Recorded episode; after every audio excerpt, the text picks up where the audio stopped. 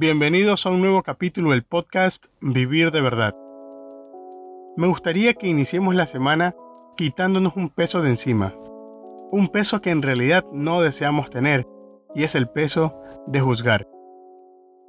Pareciera que existe un proceso automático en nuestras cabezas para catalogar a los demás, sin siquiera conocer, escuchar o tratar de ponernos en el lugar de la otra persona.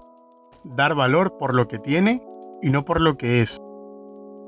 De hecho, desde siempre buscamos la manera de encasillar a las personas por su color de piel, creencias religiosas, orientación sexual o pensamiento que sea distinto al nuestro. Pero ¿quiénes somos para juzgar? ¿En serio pensamos que tener otro color de piel nos hace superiores? ¿Que creer o no creer en el mismo Dios nos hace mejores personas? ¿O que la orientación sexual debe ser aprobada por todos?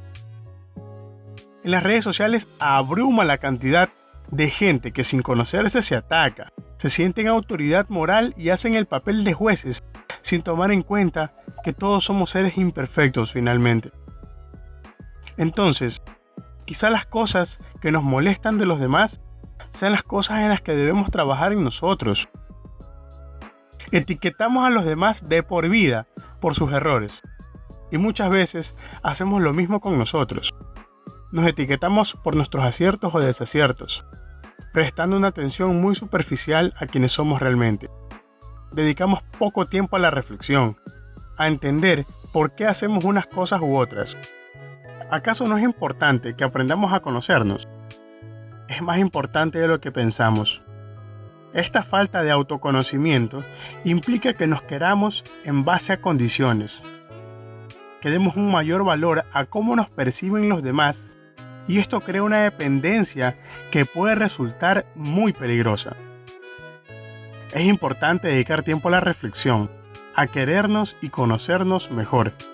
Esto influye en cómo te ves, en tu propia imagen tanto interna como externa y también, por supuesto, en cómo aprendemos a ver a los demás.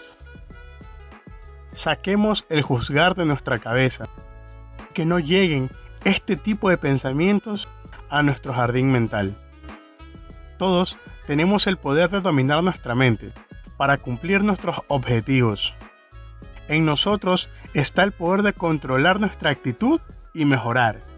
Recuerda que todo inicia con un pequeño cambio. Te deseo una excelente semana.